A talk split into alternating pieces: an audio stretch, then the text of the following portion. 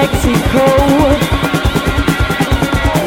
I got stuck in Kansas with no place to go.